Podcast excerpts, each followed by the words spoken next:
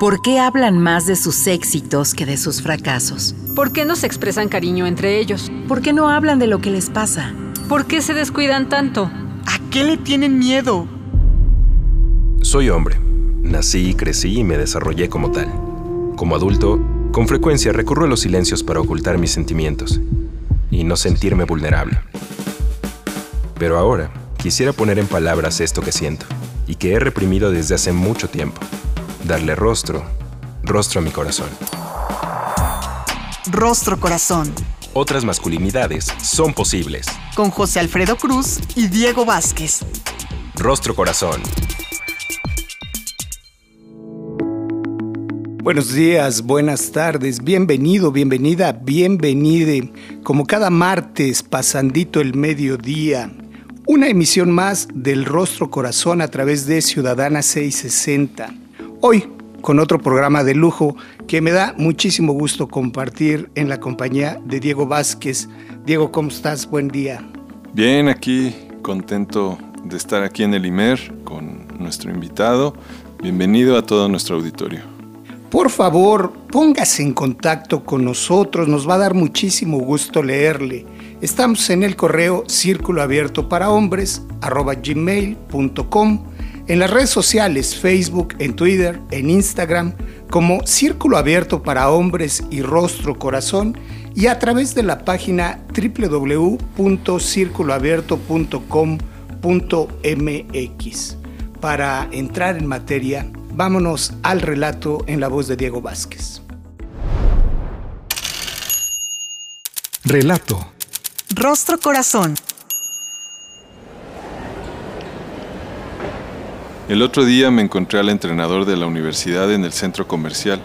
Él me reconoció, me saludó con muchas ganas y hasta me abrazó. Estuvimos platicando un rato y me preguntó qué hacía de mi vida y todas esas cosas que dices cuando te encuentras con alguien a quien no has visto en mucho tiempo. Lo noté medio extraño. Me pidió que nos tomáramos un café para platicar. En cuanto nos sentamos, empezó a contarme una historia muy gacha. Me contó que había perdido su trabajo como entrenador de la universidad porque varios padres de familia lo habían denunciado por abuso de autoridad y acoso hacia los alumnos. Los directivos se tomaron muy en serio la acusación y luego de un breve proceso de investigación le pidieron que dejara de ir a trabajar hasta que se cumpliera el tiempo para su jubilación. Todavía faltaban dos años. Desde hace seis meses estaba en su casa esperando a que se cumpliera el plazo, pero sin poder trabajar como entrenador. Me dijo, ¿no te parece que son jaladas? Los chavos de ahora están muy mal, no se les puede tocar ni decir nada. Tengo una vida siendo entrenador y tengo mi método. Hay que motivar a los chavos para que saquen lo mejor de sí mismos, para que logren cosas, no solo en la cancha, sino en la vida. Por ejemplo, tú, ve todo lo que has logrado. Si no hubiera sido por personas como yo que te impulsaron, no lo hubieras armado, ¿o sí? ¿Cuánta gente se queda ahí sin hacer nada de su vida porque nadie les llamó la atención en su momento?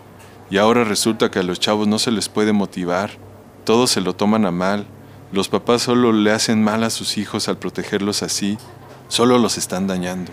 ¿Te imaginas cómo van a ser estos chavos? No van a tener el carácter necesario para enfrentar la vida. Estas personas me atoraron completamente. No se vale. El entrenador siguió y siguió hablando. Yo solo podía pensar en cómo había sido conmigo.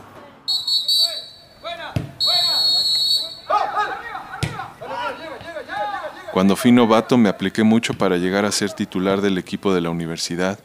Llegaba temprano al gimnasio y le echaba los kilos para estar fuerte. Después de las pesas me salía a correr para agarrar condición, pero nunca fue suficiente. El entrenador era implacable. No les daba mucha participación a los nuevos jugadores. Solo les pedía que recogieran el material y que estuvieran listos para ayudarle. Pero si por pura casualidad te daba chance y la regabas, úchalas, pobre de ti. Te hacía ver lo torpe y descoordinado que eras. Te decía que eras una pérdida de tiempo. Señalaba tu físico. Se burlaba de tu cuerpo, de tus brazos delgaditos, de tus piernas lampiñas. Te comparaba con animales, con cosas, te insultaba, te daba desapes, te azotaba las piernas para que te agacharas e hicieras bien la técnica. Te pegaba en el pecho para que te pusieras derecho. Te obligaba a tirarte al suelo y te aventaba balones con fuerza para que reaccionaras y te defendieras. Después de la humillación pública y como castigo por tus errores, te mandaba a correr durante el resto del entrenamiento y si te detenías o bajabas el ritmo, te asignaba más trabajo o te ordenaba que hiciera lagartijas o brincos hasta que no pudieras más. Para los demás del equipo ya era algo normal. Ellos también pasaron por lo mismo. Además estaba prohibido darle ánimos a los castigados o interceder por ellos. Había una amenaza de compartir el mismo destino y nadie estaba dispuesto a ello. Todos guardábamos silencio cómplice con el entrenador. Nadie cuestionaba los castigos. Simplemente las cosas eran así. Miles de veces pensé en salirme del equipo, abandonarlo todo, en responderle al entrenador en la cara, en ponérmele al tú por tú, pero me aguantaba porque me encantaba jugar y era la única forma de estar en el equipo de la universidad.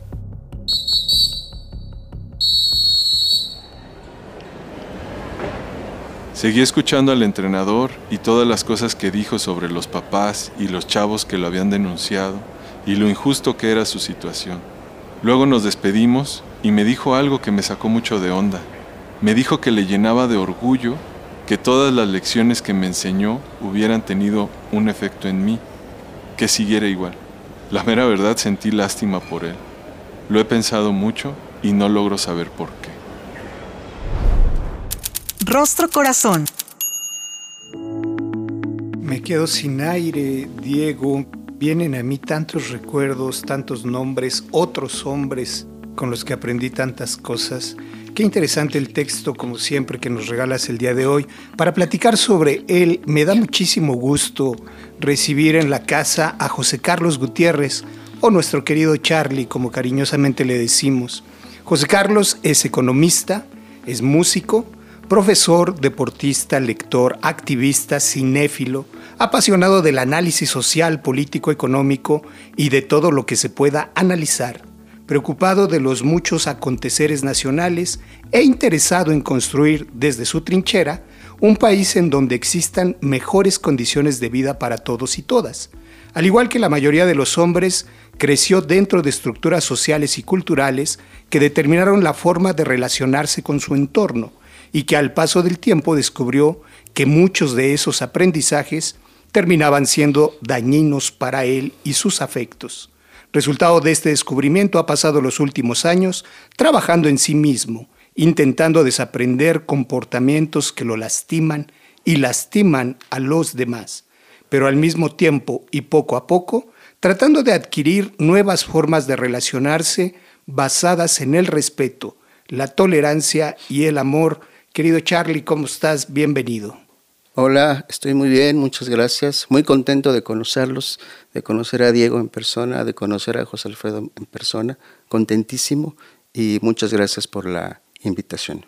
Muchísimas gracias a ti, Charlie, por aceptar conversar en torno a este texto impecable sobre la forma en la que hemos aprendido a ser masculinos y las figuras que acompañaron estos procesos. Yo empezaría preguntándote, ¿Qué tiene que ver contigo el texto y por qué? Pues lo primero que me viene a la cabeza es la forma en la que aprendí a, ser hijo, aprendí a ser hombre y que lo aprendí pues en mi familia. Lo primero que me viene es cómo crecí y cómo aprendí a ser, a ser hombre.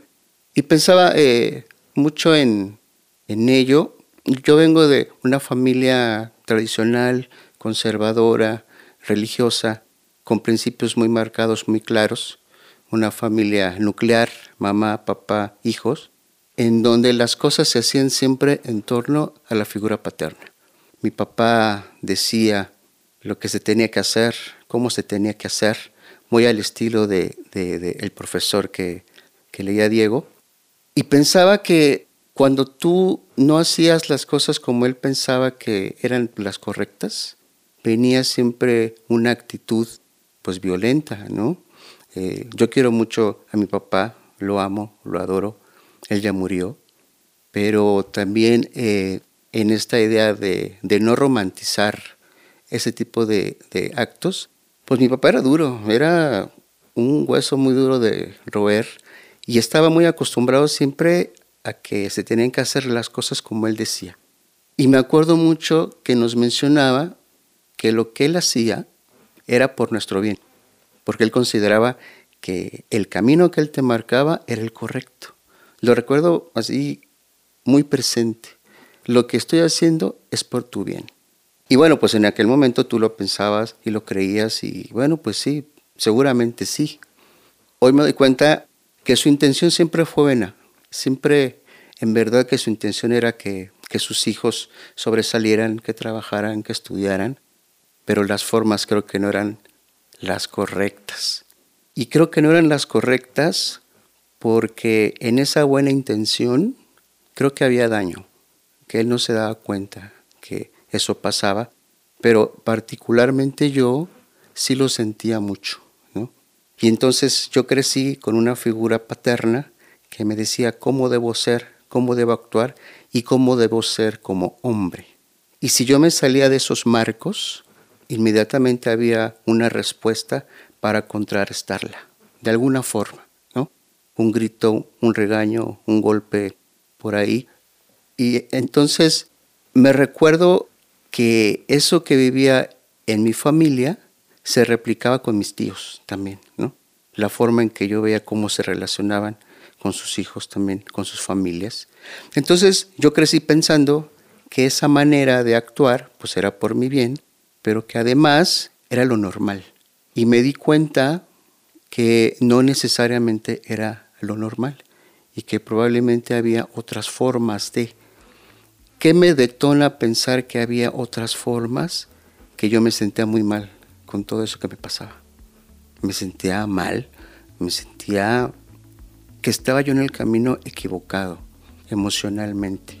Sentía que no, que no lo hacía bien y que entonces algo estaba mal y que no podía yo continuar de esta forma. Usted lo está escuchando y yo lo estoy viendo cuando Charlie nombra que se siente mal, toca el pecho y me hace recordar a los griegos cuando hablaban de que la angustia se sentía justamente ahí, en la angostura presente en el corazón, justamente ahí donde te acabas de tocar, Charlie, para profundizar en el contenido, en el origen del texto y en los impactos de estos modelos educacionales.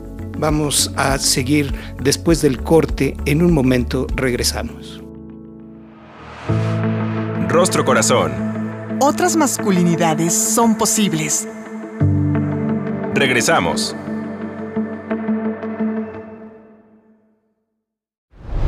Rostro Corazón. Ya estamos de regreso en el Rostro Corazón a través de Ciudadana 660, hoy platicando con José Carlos Gutiérrez, nuestro querido Charlie, sobre la forma que aprendimos de ser masculinos. Diego, ¿cómo nace el texto? ¿Qué te genera un texto con estas características? Y déjame además preguntarte si todo tiempo pasado fue mejor. No, definitivamente el tiempo pasado es experiencia. Bueno, ahora lo veo así, como yo pienso que el, el, problema a veces es pensar que va a venir algo mejor o que lo que pasó fue mejor que lo que está sucediendo ahora. El texto tiene que ver conmigo completamente porque yo muchos años hice deporte de alto rendimiento en la universidad y es una experiencia que viví. El tener entrenador, un entrenador o varios entrenadores así, autoritarios, abusivos, y como un poco como lo que platicaba Charlie, yo pensé que así era, que no podía ser de otra forma. Ahora tengo secuelas en el cuerpo de esos entrenamientos que a lo mejor mi, mi propio cuerpo no llevó un proceso lo suficientemente estructurado como para aguantar esas, pues son golpizas de otro tipo, ¿no? Son golpes de diferente forma, porque te exigen demasiado sin estar preparado para eso. Yo lo consideraba como que era normal y en el texto cuando digo que, que había un pacto con el entrenador, pues lo había, porque nos burlábamos de quienes no podían, porque uno como jugador esperaba tener los momentos de, de, oportunidad para jugar, de hacer las cosas bien, servirle al equipo, etc. Pero a la vez no quería ser al que bulearan o al que la regara o al que le cargaran carrilla, ¿no?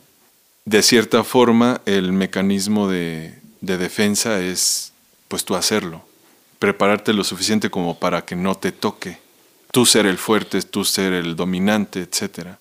Y vivir la experiencia deportiva desde el miedo, pues es bastante limitante. Yo ahora tengo hecha pomada una rodilla justo por no, no aprender desde chico a autocuidarme y a decir basta, ¿no? Hasta aquí, no puedo más. Por tener la oportunidad de jugar, acepté muchas cosas. Yo lo relaciono un poco con lo que comenta Charlie. En mi relación con mis familiares, acepté malos tratos de otras personas, de mis tíos tal vez, y no les decía nada o lo tenía que aceptar porque eran mis tíos y se supone que los tenía que querer, ¿no? Eso tiene que ver conmigo. Fíjate que el texto y lo que comparten es una suerte de espejo, como siempre nos ocurre, en donde me encuentro, ¿no? Y me doy cuenta cómo los adultos con los que conviví tenían una forma tan peculiar basada en el maltrato, diría yo, en el ejercicio de la violencia justificada, en nombre del amor, como tú decías, y que es importante diferenciar, eh, lo hago por tu bien, y cómo el amor puede cobijar estas prácticas. Yo recuerdo recomendaciones, por ejemplo, de mis adultos para con mis tíos, para con mi abuela, y decía, si se porta mal, usted se lo chinga. O sea, le daba permiso, le facultaba sobre el cuerpo del menor. ¿Cómo cambiar este chip, eh, Charlie? ¿De qué manera pasar de este lugar del maltrato a prácticas de cuidado? porque en medio hay daños intrínsecos y colaterales. Ya Diego hacía referencia a la rodilla, por nombrar. Esos son los dolores que se ven, pero hay otras cicatrices que no se ven. ¿Cómo empezar a curar esas heridas y pasar a prácticas de cuidado y de buen trato? A mí me parece que habría que empezar por reconocerlo. En mi caso, es como una vocecita en el interior que me decía, esta forma como que no está padre, como que no está bien. Y afortunadamente el malestar que me generaba, esta violencia, me hizo meterme por necesidad a saber por qué me pasaba, por qué me sentía yo tan infeliz con muchas cosas, ¿no? Y de qué manera ese aprendizaje familiar me influyó. Y creo que ahí empezó de alguna manera mi proceso de sanación, que no ha terminado por supuesto, pero que empezó, es dejar de romantizar lo que en el nombre del amor se hace. Porque yo estoy seguro que mi papá, donde sea que se encuentre, me amaba. Estoy segurísimo que me amaba. Pero la forma en la que me la demostraba, a mí me hacía daño. Hoy puedo entender que hay otras formas, pero que no es. Y entonces empecé a no romantizarlo yo decía, pues es que esto como que no está padre, como que me duelen estas palabras, como que me duelen estos golpes, como que esta forma de educarnos, en lugar de hacerme feliz, conseguía lo contrario. Y ahí empezó mi proceso. Creo que empezar a rebelarme, pobre de mi papá, porque además le tocó un hijo muy rebelde, pero yo sí le empezaba a mencionar, oye papá, pues como que esto no está padre, ¿no? digo, no tan bien como lo estoy diciendo, a lo mejor en pleitos, pero sí le decía, oye papá, pues es que esto no, esto no es así. Claro, él se resistía como todos los masculinos nos resistimos cuando alguien nos dice por ahí no, él se resistía. Pero creo que eso a mí me ayudó para empezar a buscar alternativas de por dónde caminar, porque llegó un momento en el que sí asumo que esa manera en la que yo vivía mi vida, que estaba totalmente influenciada por mi familia, no me hacía bien y no me hacía feliz. Yo me recuerdo alguna vez por ahí que me fui de borrachera con amigos, amigas, me bajé de un camión, íbamos a casa de una amiga, me dieron ganas de tirarme en el suelo, allí en la banqueta, y me quedé como, como ido. Y mis amigos me decían, pues ¿qué tienes? No sé, no sé, no sé. El cuerpo me estaba diciendo, algo no está bien con eso que está pasando en términos emocionales, algo no está bien. Yo sentía que no estaba bien. Y gracias a que le hice caso a esa vocecita adentro, es que yo empecé a caminar, me empecé a dar cuenta no solamente de lo que pasaba, sino que yo estaba replicando esa violencia también. La replicaba con mi familia, con mis hermanas, con mi hermano, con mi mamá, con mis amigos, con mis amigas, con mi entorno. Estaba repitiendo exactamente el mismo patrón de conducta, pero no me hacía feliz. Sentía que no estaba bien. Yo conocí muchos amigos, muchos conocidos hombres que ejercían su autoridad de esa manera y estaban bien. Yo no. Algo me decía que no estaba bien. Y entonces otra vez a revisar, bueno, ¿por qué estás así, Charlie? ¿Por qué? Y empecé a revisar y me empecé a meter a, leer, a buscar eh, artículos, libros, a escuchar muchos especialistas, a meterme, porque sentía la necesidad de transformar mi vida en términos emocionales. Quizás en la escuela, pues ahí la llevaba, eh, tenía amigos, amigas, pero no era feliz porque aquí adentro algo me decía que no, algo. Y era la manera en la que me conducía. Y entonces lo que terminó o empieza siendo el resultado de cómo fui educado como familia por parte de mi mamá y de mi papá, empieza a ser ya un problema mío, de cómo lo resuelvo yo, porque ellos no lo van a resolver. Y entonces empecé a transitarlo. ¿no? Estoy hablando de cómo lo he transitado yo seguramente hay otras formas. Yo tuve que pararme un día tirado ahí en el suelo, llorando, con un hueco en el corazón y decir, soy infeliz. Y no sé por qué. Y entonces en este proceso y en esta transición me di cuenta que mucho de eso venía de cómo aprendí a ser una persona, de cómo aprendí a ser un hijo y de cómo aprendí a ser un hombre. En mi caso era algo que no me acomodaba, porque además esas formas que yo encontraba en mi familia, como bien mencionaba Diego, los encontraba con los amigos también.